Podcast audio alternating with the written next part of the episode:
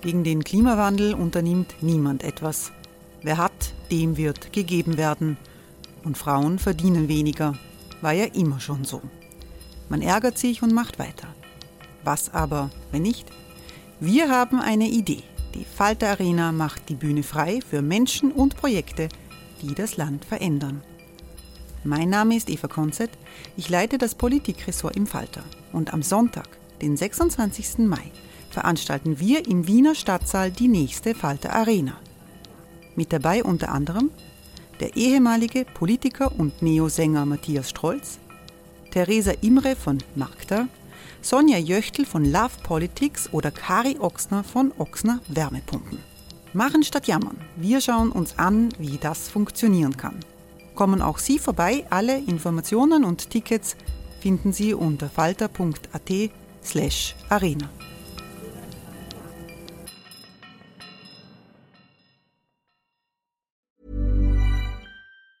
Hey, it's Ryan Reynolds, and I'm here with Keith, co star of my upcoming film, If, only in theaters, May 17th. Do you want to tell people the big news?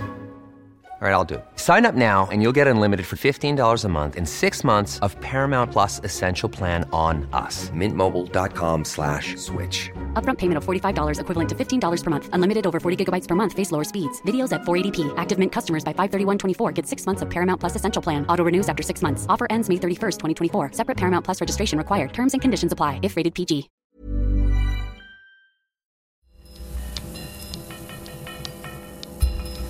Falter Radio, der Podcast mit Raimund Löw. Herzlich willkommen, meine Damen und Herren, zum Falter Radio für Donnerstag, den 16. November 2017. Wir werden in diesem ersten Teil über die ungewohnte Situation der SPÖ als zukünftige Oppositionspartei oder schon reale Oppositionspartei sprechen, anhand eines Falter-Interviews mit Parteichef Christian Kern ob die Protestwelle gegen sexuelle Belästigung unter dem Zeichen MeToo im Internet zu Exzessen und vielleicht auch zu Übertreibungen führt, das ist ein weiteres Thema. Und wir blicken auf den aktuellen Recherchestand der Paradise Papers über Steueroasen, wo eine kuriose Spur zum Noricum-Skandal führt, einem der größten Skandale der Zweiten Republik. In einem zweiten Teil dieses Podcasts geht es entspannter zu. Autorin und Falter-Kolumnistin Andrea Maria Dusel stellt in einem neuen Buch Wiener Typen vor, also einige derer, um die es geht, wenn der politische Kurs der Stadt erfolgreich sein soll. Im kleinen Sitzungszimmer in der Falter-Redaktion in der Wiener Innenstadt begrüße ich Politikredakteurin Barbara Tott. Hallo. Guten Tag. Sie hat mit Nina Horacek gemeinsam den noch amtierenden Bundeskanzler Kern interviewt. Ich freue mich, dass die Publizistin Isolde Karim hier ist. Hallo. Sie hat Zweifel an der Hashtag Justiz rund um MeToo. Und ich begrüße meinen Kollegen Franz Kössler. Hallo. Er beobachtet die europäische Entwicklung und ganz besonders Italien. Barbara, dort die Koalitionsverhandlungen zwischen ÖVP und FPÖ, die laufen. Christian Kern bereitet sich auf die Rolle der Opposition vor. Wie schwer tut sich die Partei mit der Perspektive, der Machtverlust wird relativ lang dauern? Ich glaube, sie ist gespalten. Also ich habe das Gefühl, es gibt so ungefähr die Hälfte der Mandatare und Funktionäre, die sind fast erleichtert, weil sie jetzt wieder die Politik machen können, die sie wirklich machen können, wollten, also immer schon machen wollten, einfach links, linke Politik. Also diejenigen, die sich schwer getan haben mit dieser Annäherung an die FPÖ etc. Ich glaube, die sind jetzt richtig erleichtert. Und dann gibt es natürlich den anderen Teil, das sind vor allem quasi Funktionsträger, ähm, Kabinettsmitarbeiter, die verlieren ihre Jobs. Und ähm, für die ist das sicher ein, ein harter Schlag und quasi eine massive Umstellung. Aber im Club, also man hatte das Gefühl bei der Angelobung, eigentlich es ist eine fast ja, erleichterte, aufgelockerte Stimmung. Äh, Isolde Karim, gibt es in der SPÖ noch Restbestände der Vorstellung, das kann sehr rasch wieder äh, zu einem Wechsel kommen und wir können sehr rasch wieder zurück an die äh, Macht oder ist das vorbei?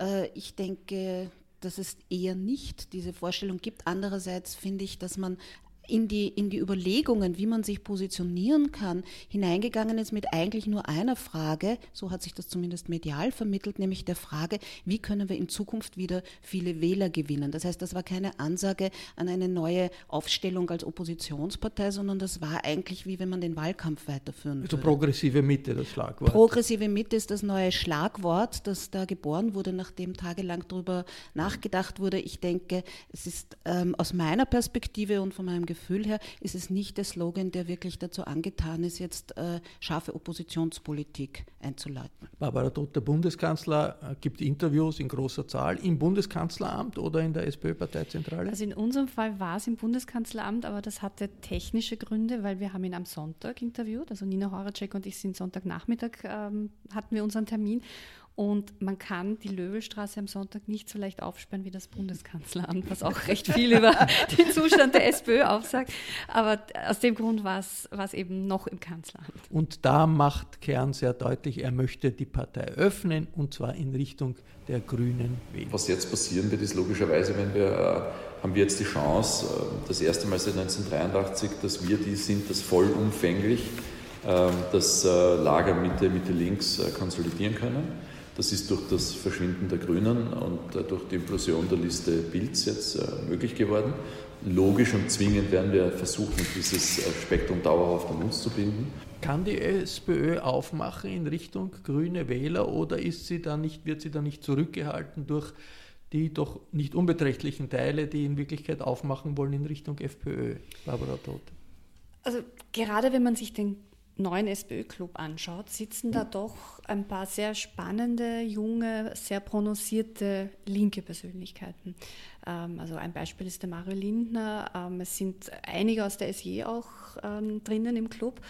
Also die Idee, die da Christian Kern im Interview anspricht, nämlich dass eben seit 83 oder 86, seitdem die Grünen ins Parlament eingezogen sind, jetzt wo sie wieder draußen sind, sozusagen für die SPÖ, da eine neue, ein neues Publikum auch wieder da sein kann äh, finde ich jetzt auch aus, aus Sicht, quasi zeitgeschichtlicher Sicht eigentlich sehr, sehr nachvollziehbar. Und es wird halt von den Personen abhängen und auch von den, natürlich vor allem auch von den Inhalten, aber im Grunde durchaus ein Blick nach Europa, geht es eigentlich den sozialdemokratischen Parteien in anderen Ländern in Europa viel besser als der SPÖ, Franz Kössler? Ja, ich habe nicht den Eindruck, sondern es stecken alle in einem ähnlichen Dilemma.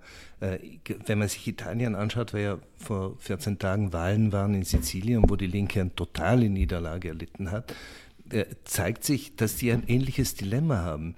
In Italien war der Versuch, in der Sozialdemokratischen Partei sowohl die katholischen Wurzeln als auch die kommunistischen Wurzeln der linken Bewegung zu vereinigen. Das ist nicht geglückt. Es kommt immer wieder ein, ein Kontrast heraus, wenn es um Gewerkschaften geht, wenn es um Einwanderung geht. Und die Linke ist total gespalten, zersplittert und äh, auch ausgewichen. Und die Rechte hat es geschafft, obwohl sie auch unterschiedliche Positionen haben, auch ähnlich wie, wie in Österreich. Es geht ein rechtes Bündnis von, den, äh, von der Lega, die extrem xenophob und, und faschistoid sind, bis zu den erklärten Nachfolgern der Mussolini-Partei, bis hin zur sogenannten gemäßigten Mitte von Berlusconi, die ein reiner Populismus darstellt. Aber die sind gemeinsam angetreten und haben die Wahlen gewonnen. Und Berlusconi ist wieder da. Er äh, ist ganz zuversichtlich. Wir hören ihn uns an. Dietro l'angolo c'è questa atmosfera generale. Berlusconi sagt, es herrscht ein politisches Klima, in dem wir siegen können, seine Partei siegen kann. Ich werde bis zu den Wahlen, die im Frühjahr nächsten Jahres erwartet werden, um das Vertrauen der Wähler kämpfen, um einen Sieg der Fünf-Sterne-Bewegung zu verhindern. Das ist für ihn die zentrale Botschaft. Es ist eine reale Gefahr, dieser Sieg, und es wäre eine echte Katastrophe Katastrophe, sagt Berlusconi. Es gibt nur einen Weg. Wir müssen Italien reformieren und es von der Unterdrückung durch die Bürokratie, die Steuerlast und die Willkür der Justiz befreien. Äh, Franz Kössler, wie kann das sein? Der Berlusconi ist doch x-mal verurteilt worden, ja. ist äh, gestürzt mehrmals. Wie ist dieses Comeback möglich? Also er hat sich physisch auch verändert. Er ist neu geliftet, er ist zehn Kilo leichter, er ist, schaut zehn, zehn Jahre jünger, also er ist ja 81, aber ist voll jugendlicher Kraft. Und er hat auch eine politische, er ist ja ein Rollenspieler und er ist ja eine ganz neue Rolle geschlüpft. Er ist 2011, das darf man nicht vergessen, zum Rücktritt gezwungen worden, weil, das, weil er das Land an den Rand des Bankrotts geführt hatte, weil er mit Europa im Clinch lag, weil er in seinen Bunga-Bunga-Skandalen versunken ist, weil er verurteilt worden ist wegen Steuerbetrugs. Das alles ist vergessen, er ist wieder da und er ist der alte Populist. Er verspricht eben, wenn er sagt, die Justizreform, das heißt, die Richter sollen nichts mehr zu sagen haben, die sollen ihn jetzt in Ruhe lassen. Wenn er sagt, die Steuer, der Steuerterror, das ist, er will eigentlich keine Steuern zahlen und es soll auch kein Vergehen mehr sein, wenn man Steuern hinterzieht. Und äh, das andere, die Bürokratie, ist natürlich auch ein neoliberales Programm. Und er hat den Leuten versprochen, sämtliche Steuern von der Erbschaftssteuer, Autosteuer, Wohnungssteuer, alles abzuschaffen und sogar die illegalen Bauten, die in Sizilien ganz massiv da sind, er gesagt, die werden alle legalisiert werden. Das hat dazu geführt, dass die Rechte natürlich die Mehrheit bekommen hat. Was aber schon wichtig ist in Italien, diese Fünf-Sterne-Bewegung ist eine Präsenz, die sehr, sehr gefährlich ist. Es ist ein Drittel der Wählerschaft und das ist eine absolute Antisystempartei. Die will das System in die Luft sprengen. Den, den, äh, die sagen das nicht so explizit, aber es ist alles im Kontrast mit einer demokratischen, mit einer parlamentarischen Demokratie. Es ist im Widerspruch zu Europa und es ist eine gefährliche Bewegung. Schade, dass jetzt die Rechte erscheint als die einzigen, die, die imstande sind, das zu verhindern. Berlusconi präsentiert sich als ein Faktor der Stabilität in einer instabilen äh, Situation. Wie wirkt diese europäische Situation auf die Diskussion in Österreich, auch die Positionierung der SPÖ sich aus? Naja, ich äh, würde gerne auf das zurückkommen, was am Anfang gesagt wurde, nämlich, dass es den Sozialdemokraten auch in Italien nicht gut geht. Heute hat Matteo Renzi gesagt, er, was er anpeilt, sei ein Mitte-Links, eine Mitte-Links-Allianz. Also ich denke, das ist eingespiegelt genau das wieder, was, äh, was Kern in dem ihr gerade gehörten Interview anspricht. Ich denke nur, äh, ich, also bei äh, Renzi hat nicht gesagt, wie er dazu vorgehen möchte, aber ich denke, für Österreich wäre es entscheidend, dass man, man kann nicht einfach nur sagen, man möchte die grünen Wähler haben oder die Peter Pilz Wähler, sondern man muss auch dann die Partei öffnen und diese Positionen müssen sich personell in der Partei widerspiegeln. Das heißt, es müsste da auch Personen geben, die das vertreten. Und ich denke, dass das eigentlich äh, entscheidend wäre, wenn man die linke, das, das zerfledderte linke Lager konsolidieren möchte, und das ist dringend nötig, dann muss man das auch zulassen, dass all diese unterschiedlichen per, äh, Positionen davor kommen. Und ich denke, das wäre eigentlich die Aufgabe der SPÖ heute und das wäre auch das, was eine Mitte-Links-Allianz in Italien machen müsste. Und gleichzeitig ist ja die, die Chance auch so groß wie noch nie, dass das in Österreich sogar gelingen könnte, weil ja nicht nur die Wiener SPÖ quasi eine neue äh, Chefin oder einen neuen Chef sucht, derzeit schaut es eher nach einem Chef aus, ähm, aber auch äh, der Gewerkschaftsbund, also der ÖGB und die Arbeiterkammer äh, demnächst neue äh, Präsidentinnen oder Präsidenten bekommen werden. Also ganz entscheidende quasi Funktionen im, im klassischen Bereich, also nicht in der Zivilgesellschaft, aber quasi in, in der klassischen, ähm, im klassischen Bereich links der Mitte sind, äh, stehen zur Disposition und da, wenn das klug besetzt wird, könnte das ein Signal sein. Aber ich glaube, man müsste noch darüber hinausgehen. Also man muss natürlich die klassischen Bereiche wie Gewerkschaft und so festigen. Man muss also klassische linke Politik machen. Man muss auch aber diese anderen Positionen besetzen. Das heißt, man müsste die Partei auch öffnen hin zu dem, wir hatten das schon mal. Wir bräuchten Experten, die mit und man bräuchte einzelne glaubwürdige äh, äh Leut, äh, Spezialisten in den einzelnen Bereichen. Man müsste aber auch, also das heißt, man müsste eigentlich das Listenformat mit dem alten Parteienformat mischen.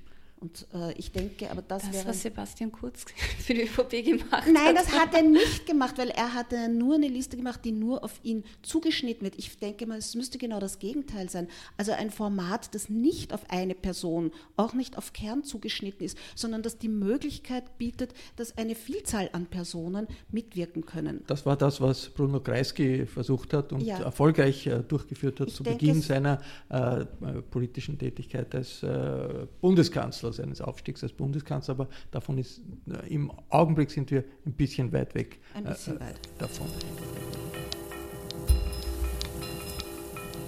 Die weltweite Bewegung gegen sexuelle Belästigung unter dem Kürzel MeToo hält an. Im Europaparlament gibt es diese Woche einen eigenen Tagesordnungspunkt. Eine junge Frau hat in 50 Fälle von Belästigungen im Parlament, im Freundeskreis notiert. In den USA, da tobt ein Streit um einen erzkonservativen Richter aus Alabama, der Senator werden möchte, obwohl ihm mehrere Frauen vorwerfen, dass er sie als Minderjährige belästigt hat. Das spaltet die Republikanische Partei. In Österreich ist bekanntlich Peter Pilz zurückgetreten, der als grüner Dissident bei den Nationalratswahlen erfolgreich war. Es gibt Streit bei den Grünen in Innsbruck, die Liste ist lang. Der Chefredakteur der Wiener Zeitung wurde wegen des Vorwurfs der sexuellen Belästigung fristlos entlassen. Ob zu Recht oder nicht, das muss das Arbeitsgericht entscheiden. Im Falter-Interview ist Christian Kern gefragt worden, ob es ähnliche Fälle möglicherweise auch in der SPÖ gibt. Die SPÖ ist ein äh, Abbild äh, der Bevölkerung, also ich kann das nicht ausschließen, aber ich finde es äh, schockierend und die Konsequenzen wären logisch. Also da gibt es kein Rumreden. Also da in dieser, ich bin wirklich medienkritisch, aber in einem Fall, wo vor Zeugen jemand begrapscht wird, äh, das mit einem Filmriss zu argumentieren, ich muss sagen, das hat mich echt berührt. Sie waren ja selber als Eigentümer Vertreter der Wiener Zeitung mit einem anderen Fall äh, konfrontiert, äh, der auch durch die Medien gegangen ist. Ähm, war das für Sie schwierig? Also wie waren Sie damit befasst und war, mussten Sie eine Entscheidung treffen? War das schwierig für Sie? Na, das war eine Geschichte, die sehr schnell entschieden war und, und gleichzeitig auch äh, natürlich äh, eine Ambivalenz auf der einen Seite hat. Bei aller Klarheit, die Ambivalenz ist, da reden wir über einen der besten Journalisten Österreichs dessen Arbeit, äh, glaube ich, wirklich weit respektiert wird. Beim Herrn Pilz aber, reden wir auch über einen ja, allgemeinen aber, anerkannten aber Aufdecker. Das, das ist keine, Urs, keine Grundlage für die Entscheidung gewesen. Die Grundlage ist gewesen, dass es da Fehlverhalten gegeben hat und äh, da gibt es keine weitere Zusammenarbeit mehr. Da muss man dann sagen, okay, ist so. Da kann man dann auch nicht wieder Peter Pilz sagen, ich habe ja keinen politischen Fehler gemacht. Das war ja auch kein journalistischer Fehler, sondern ein persönlicher und dafür sind dann die Konsequenzen zu tragen finde das teilweise wirklich, äh, muss schon sagen, äh, irritierend, wenn da, was, wenn da behauptet wird, ja, die alten, mächtigen äh, Männer, wir haben das ja gestammen sein, wir waren vielleicht nicht immer politisch korrekt. Was ist der Schmarrn? Meine Mutter ist 1928 geboren, aber wenn ich ein Mädel begrapscht hätte, dann hätte ich Watschen gekriegt. Also, just as simple. Also, Zu Recht, muss ja, man sagen. Das ist keine Generationenfrage, das ist nur mies und bleibt mies. Kern gibt sich da sehr unnachgiebig in dieser äh, Passage des Interviews. Erfasst er die Situation richtig? Gibt es nicht in Wirklichkeit doch schon eine Generationen? Millions of people have lost weight with personalized plans from Noom. Like Evan, who can't stand salads and still lost 50 pounds. Salads generally for most people are the easy button, right? For me, that wasn't an option. I never really was a salad guy. That's just not who I am. But Noom worked for me. Get your personalized plan today at Noom.com. Real Noom user compensated to provide their story. In four weeks, the typical Noom user can expect to lose one to two pounds per week. Individual results may vary. Unterschied in der Art und Weise, wie die MeToo-Bewegung angesehen wird und wie die Frage Grapschen und Verbrechen äh, gegen also wie, wie, wie, Vergewaltigungen oder, oder, sexuelle Nötigung oft in einen Topf äh, geworfen werden. Äh, Isolde Karim, Sie haben das problematisiert in einem Artikel. Also der sittliche Kodex ist gerade dabei, sich umzuschreiben. Ich glaube, das ist der, der, entscheidende Punkt. Das heißt, rückwirkend gesehen muss man sagen, das war vorher nicht so. Insofern ist es eine Generationenfrage. Das ist der erste Punkt. Der zweite Punkt ist, dass äh, man schon aufpassen muss. Also einerseits ist es, glaube ich, sehr gut, dass es diese, dass es, vielleicht ist es sogar gut, dass es überzogene Reaktionen gibt, weil sie im äh, in der Gesellschaft allgemein das Unrechtsbewusstsein schärfen. Gleichzeitig aber muss man sagen, dass diese Art dass es eigentlich nur Gerechtigkeit simuliert, weil es werden einzelne Paradefälle aus Gründen, die kommen sozusagen an die Öffentlichkeit aus Gründen, die nicht immer ganz einsehbar sind und äh, nachvollziehbar. Also da hat man immer dieses Gefühl, da können auch andere Interessen dahinter stecken. Das ist sozusagen der negative Moment. Also ich denke, man darf, man kann sich nicht auf so eine Eindeutigkeit äh, zurückziehen, weil das ganze Phänomen sehr ambivalent ist. Franz Kössler, wir sind beide älteren Semesters, waren ja. im Journalismus seit viele Jahr, vielen Jahrzehnten. Äh, schaut ein bisschen wie eine Kulturrevolution aus, was da hier äh, im Verhältnis zwischen den Geschlechtern thematisiert wird. Wie erleben Sie das? Ja, ohne Zweifel. Und ich glaube auch, dass hinter dieser ganzen Sexismusdebatte ja auch äh, Machtstrukturen stehen. Und diese sexuelle Übergriffigkeit ja ein Ausdruck oder ein Instrument dieser Machtstrukturen ist. Und da hat sich doch einiges verschoben. Also Frauen sind heute in einer anderen Position, noch immer nicht auf gleicher Höhe wie, wie Männer in den Machtstrukturen, aber es ist ein Bruch eingetreten und ich finde das auch positiv. Ich finde, man soll das durchaus jetzt durchdiskutieren und auch durchtragen. Wobei mir vorkommt, dass das Vergehen an sich, es ist ein, eine ethische Frage, eine ethische Grundfrage, aber dann gibt es Unterschiede. Also ein verbaler Übergriff ist kein physischer Übergriff, ist keine Vergewaltigung.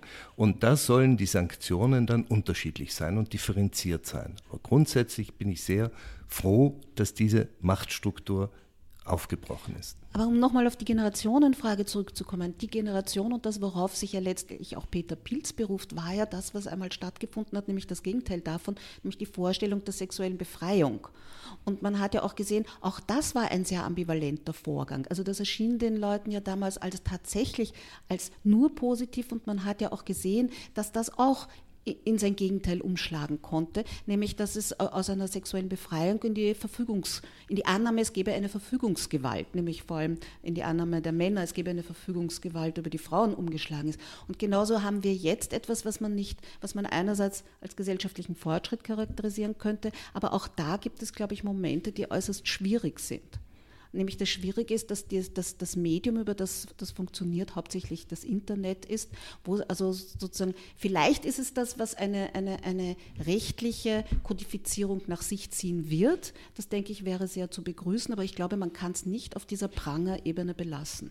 Aber diese sexuelle Befreiung hat ja auch umgeschlagen in eine Kommerzialisierung, eine totale Kommerzialisierung. Also es geht immer um die Machtstrukturen dahinter. Und das war ja auch nicht intendiert. Also glaube ich, dass jetzt eine, ein Zurechtrücken der Dimensionen extrem notwendig und extrem nützlich also ist. Also für mich sind das so die Töchter der zweiten Frauenbewegung, die jetzt aufschreien. Und ich meine, wir haben echt lang genug gewartet, quasi mhm. auf, auf halbe, halbe, auf gleiche Gehälter. Deswegen dieses Machtthema ist evident. Und natürlich ist das ein Ausdruck dessen, also auch quasi diese Ungeduld und dieses Angefressensein, es, es reicht einfach. Ähm, also da platzen, also da platzt einfach auch wirklich angestauter Ärger und, und ja, einfach das platzt viel auf. Grad. Die Diskussion um sexuelle Belästigung wird weitergehen. Das kommt ja in Wellen, auch in verschiedenen Ländern in Europa. Wenn man sich das ansieht, ist äh, in Wellen in Deutschland sehr groß gewesen, kommt jetzt nach Frankreich mit dem Fall des äh, äh Islam-Philosophen äh, Tarek äh, Ramadan, der beschuldigt wird der Ver Vergewaltigung und das hat in Frankreich zu einer großen Diskussion äh, geführt. In Amerika ist es eine politische Krise in der Republikanischen Partei. Die Auswirkungen sind äh, ziemlich groß und wir werden sicherlich noch äh, öfters darüber diskutieren müssen. Wir machen jetzt eine personelle Rochade in dieser Runde und ich bitte gleich Josef Redl an das Mikrofon. Er hat die Paradise Papers durchforstet und ich bedanke mich bei Isolde Karim. Im Falter gibt es diese Woche eine Spur zum Noricum-Skandal. Das war einer der größten Skandale der Republik, weil die Tochter der verstaatlichten Föst Kanonen unter Umgehung der Neutralitätsgesetze geliefert hat an den Irak und an den Iran, die gegeneinander Krieg geführt haben. Sie sind dem Konstrukteur dieser Kanonen auf der Spur, einem Gerard Bull, Josef Redl, der in Brüssel ermordet wurde. Wie ist es dazu gekommen? Im Zusammenhang mit den Paradise Papers, diesem Team internationaler Journalisten, äh, die äh, dem äh, Steueroasen nachgegangen sind, Anwaltskanzleien, Dateien aus Anwaltskanzleien in Bermuda und in Singapur und anderen Orten bekommen haben. Wie ist man auf diese Spur in Richtung Noricum-Skandal gekommen? Wir tauschen uns ja da auf einer passwortgeschützten Plattform aus und da haben die Kollegen von Le Soir aus Belgien Kontakt mit uns aufgenommen. Die haben eben eine Briefkastengesellschaft oder sagen wir eher Offshore-Gesellschaft äh, gefunden, die eben dieser Gerald äh, Bull gegründet hat und die eben bis heute aktiv ist. Das ist der Mann, der diese Kanonen entwickelt hat, die damals verkauft wurden. Ja, das ist ein äh, oder war ein kanadischer Rüstungsingenieur, der Zeit seines Lebens von der Idee besessen, könnte man fast sagen, äh, war, eine Kanone mit unglaublich großer Reichweite zu konstruieren. Äh, und bis heute sind diese Kanonen, die er dann äh, auch äh, sozusagen, deren die die, wo er die Lizenz an die, an die Föst verkauft hat, die Kanonen mit der größten Reichweite. Und äh, dafür hat er auch äh, auf Barbados Land gekauft, um äh, dort seine Tests durchzuführen. Und äh, diese äh, Offshore-Gesellschaft, die da eben noch in den Daten zu finden ist, die immer noch aktiv ist, deren äh, Director oder Chairman ist der Sohn dieses Rüstungskonstrukteurs und der lebt als Arzt in Wien. Und der sagt, da ist, das ist eine Fläche in, in, in, Barbados, ein Territorium in Barbados, das aber unbenutzbar ist. Und weil, weil dort Obdachlose wohnen und weil alles vergiftet ist durch äh, Abfall und eine Mülldeponie. Also es ist kein großer Reichtum, der da aufgedeckt wurde, oder? Nein, natürlich, äh, wenn, man, äh, wenn man also sieht, da hat ein Waffenkonstrukteur eine Offshore-Gesellschaft, hat man natürlich gewisse Fantasien, was in dieser Offshore-Gesellschaft denn alles drin ist, von Geldern aus dem Irak angefangen Tatsächlich ist es so, dass äh, durch diese Waffentests äh, offenbar die äh, Bauern aus der Umgebung aufgebracht waren, weil angeblich ihre Hühner äh, verschreckt durch die Kanonenschüsse gestorben sind. Und ähm, dann hat also Bull angefangen, denen für äh, etwas über Marktpreisen die toten Hühner abzukaufen, woraufhin noch mehr Bauern mit noch mehr toten Hühnern gekommen sind und irgendwann hat er Land gekauft, um die Bauern aus der Umgebung abzusiedeln. Wie also die ersten Skandale, nämlich seine Zusammenarbeit mit dem Apartheid-Regime in Südafrika, äh, öffentlich publik äh, wurden, war er dort auf Barbados persona non grata und die Regierung hat das Land konfisziert in eine Mülldeponie umgewandelt und dort äh, einige obdachlose Landbesetzer angesiedelt. Also nicht alle Offshore-Projekte sind wirklich äh, ein Zeichen davon, dass da jemand wahnsinnig reich geworden ist. Nein, das war auch offensichtlich nichts, was, äh, was einer Verschleierung gedient hätte. In Belgien ist das ein etwas, eine etwas ernstere Geschichte, weil der Mann ja ermordet wurde in Brüssel und dieser Mord bisher nicht wirklich aufgeklärt wurde. Der Kollege in, Le Soir, mit dem Sie zusammengearbeitet haben, Alain Lallemand, bestätigt, wie wichtig für diese ganze Recherche die internationale Zusammenarbeit war. Yes, it is, uh, because we had the chance to find der Kollege der belgischen Zeitung Le Soir sagt, die Sensation in Belgien war, dass ein Offshore-Konto aufgetaucht ist in den Paradise Papers, das ausgerechnet von der Regierung, der belgischen Regierung eingerichtet wurde. Eine Regierung, die dauernd lautstark gegen Steuerparadiese auftritt, die dann aber selbst ein solches Offshore-Konto eingerichtet hat auf den Virgin Islands, um einer belgischen Firma zu helfen, Geschäfte in Vietnam zu machen. Das hat jetzt mit dem Noricum-Skandal nichts zu tun, aber ist aber ein Zeichen dafür, wie in den verschiedenen Ländern äh, diese äh, Paradise Papers dazu führen, dass man draufkommt, was alles hinter den Kulissen äh, passiert. Die Zusammenarbeit mit dem Falter in Wien, die war für die Recherche von Le Soir entscheidend, erzählt der belgische Journalist L'Allemand. Uh, the story we developed uh, with uh, Falter, what surprised me the most is uh, the fact of some the fact that some people wanted really to uh, just to reply to Weil die Reporter in Wien eben den Sohn des in Brüssel ermordeten Konstrukteurs der Föstkanonen kontaktieren konnten. Was ihn überrascht hat, sagt er, das war, wie auskunftsfreudig alle kontaktierten Personen in diesem Zusammenhang waren.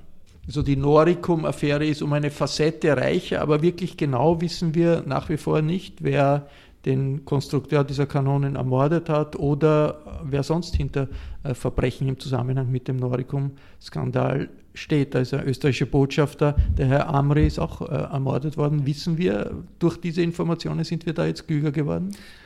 Tatsächlich handelt es sich ja eher um eine absurde Tangente zu diesem äh, äh historischen Skandal in Österreich. Aber es ist, äh, lohnt tatsächlich, sich, sich äh, dieses Thema immer wieder anzusehen, weil es, äh, das sind Räuberpistolen von äh, Waffenschiebern über ungeklärte Todesfälle, Provisionen, die angeblich gezahlt wurden, nie gefunden wurden. Ähm, es sind große Teile der Akten, damals gab es ja äh, auch äh, ein Strafverfahren und auch einen Urausschuss, sind übrigens bis heute noch unter Verschluss. Die Paradise Papers finden einen Niederschlag überall in der Innenpolitik, in allen Ländern in unterschiedlicher Weise.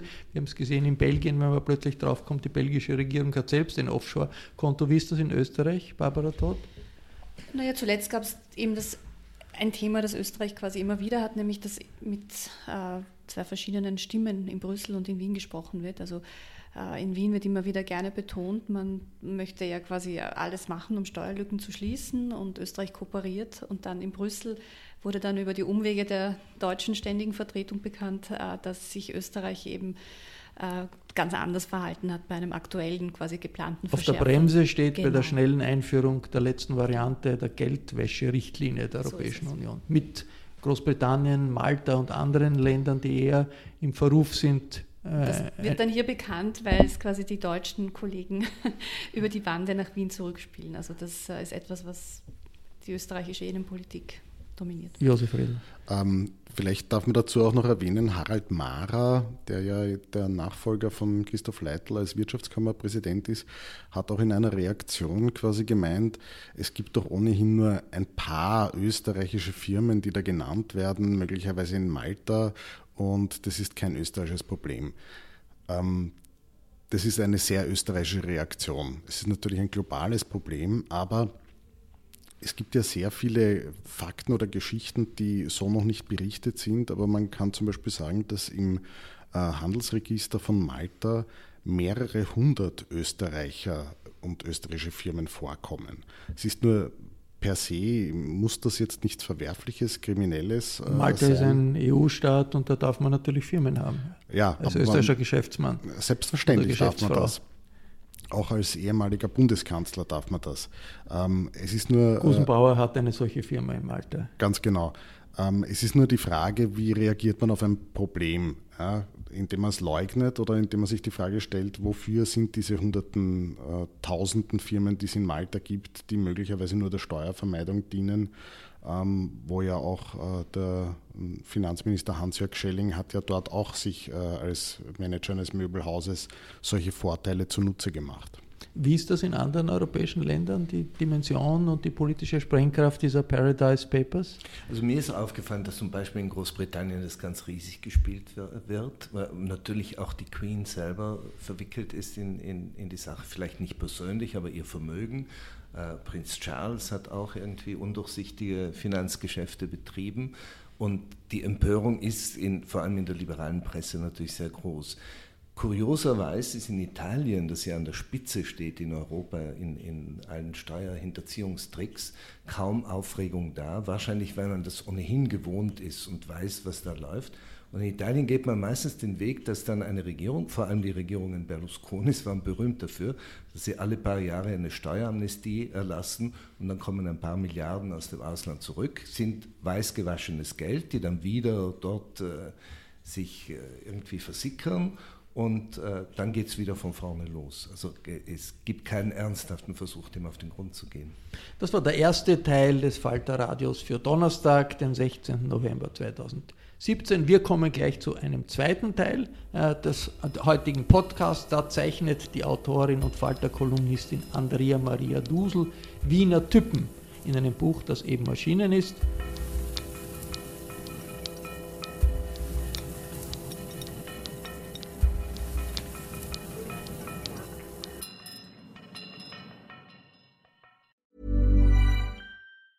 Planning for your next trip? Elevate your travel style with Quince. Quince has all the jet setting essentials you'll want for your next getaway, like European linen, premium luggage options, buttery soft Italian leather bags, and so much more. And is all priced at 50 to 80% less than similar brands. Plus, Quince only works with factories that use safe and ethical manufacturing practices. Pack your bags with high-quality essentials you'll be wearing for vacations to come with Quince. Go to quince.com/pack for free shipping and 365-day returns. Imagine the softest sheets you've ever felt. Now imagine them getting even softer over time. That's what you'll feel with Bowl and Branch's organic cotton sheets. In a recent customer survey, 96% replied that Bowl and Branch sheets get softer with every wash. Start getting your best night's sleep in these sheets that get softer and softer for years to come. Try their sheets with a 30-night guarantee. Plus, get 15% off your first order at bowlandbranch.com. Code BUTTERY. Exclusions apply. See site for details.